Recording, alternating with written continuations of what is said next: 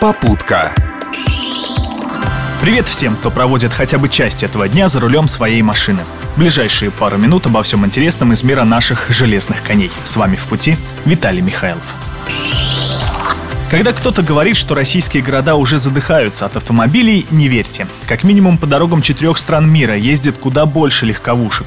Лидирует по этому показателю США. Там насчитывается более 250 миллионов машин. На втором месте с заметным отставанием расположился Китай, затем Япония и Германия. Россия с показателем 45 миллионов авто заняла пятую строчку, обойдя такие автомобильные страны, как Италия, Франция и Великобритания. Автомобили, автомобили, буквально все.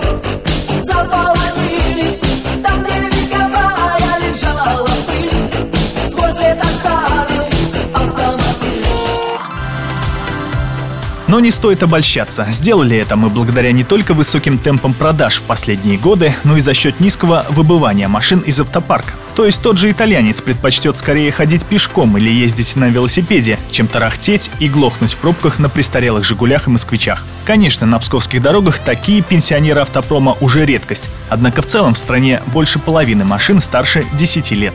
Наверное, вы уже догадались, с какими авто у россиян самые крепкие и длительные отношения. Ну, конечно, с ладами. Например, моей на днях стукнет аж 20 лет. Издавать ее в утиль пока рука не поднимается потому что авто такого же качества и особенно цены вряд ли найдешь. А вот владельцы премиальных Мерседесов, BMW или Infiniti меняют своих четырехколесных подруг как перчатки. В среднем раз в три года. Каждый же седьмой владелец машины в России не проезжает на ней и двух лет. Кстати, как только моя жена села за руль иномарки, заразилась той же болезнью. Автомобилю нет еще и трех лет, а она уже предлагает обменять его по программе Trade-in. В то же время закрывая глаза на то, что в гараже ее отца давно без движения стоит шестерка, которая вот-вот стукнет 30 лет. Вот что значит первое авто, как и первая любовь. Оно на всю жизнь. Поддай газу. А как вы относитесь к эвакуации неправильно припаркованных машин? Ну, если положительно, значит вы либо пешеход, либо ваш автомобиль просто ни разу не эвакуировали. Те, кто прошел через эту процедуру, знают, сколько нервов стоит отыскать машину и забрать ее со штрафстоянки. С другой стороны, сами виноваты, резонно замечает в ответ сотрудники ГИБДД.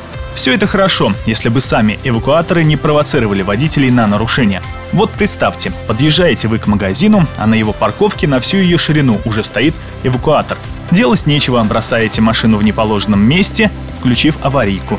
А выйдя с продуктами через 10 минут, видите, как ваше авто грузит на тот самый помешавший вам эвакуатор.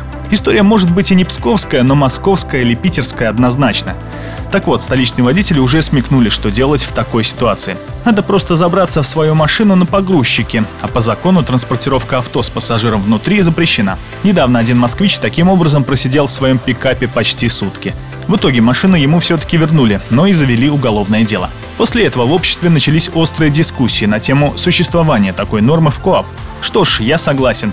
Эвакуацию машин вполне можно и отменить. Но только если вы гарантируете, что пожарные и скорая смогут добраться до места ЧП сквозь ряд оставленных как попало машин. Пока на такое не рассчитывают даже в Европе. На этом все на сегодня. Паркуйтесь правильно и удачи в пути.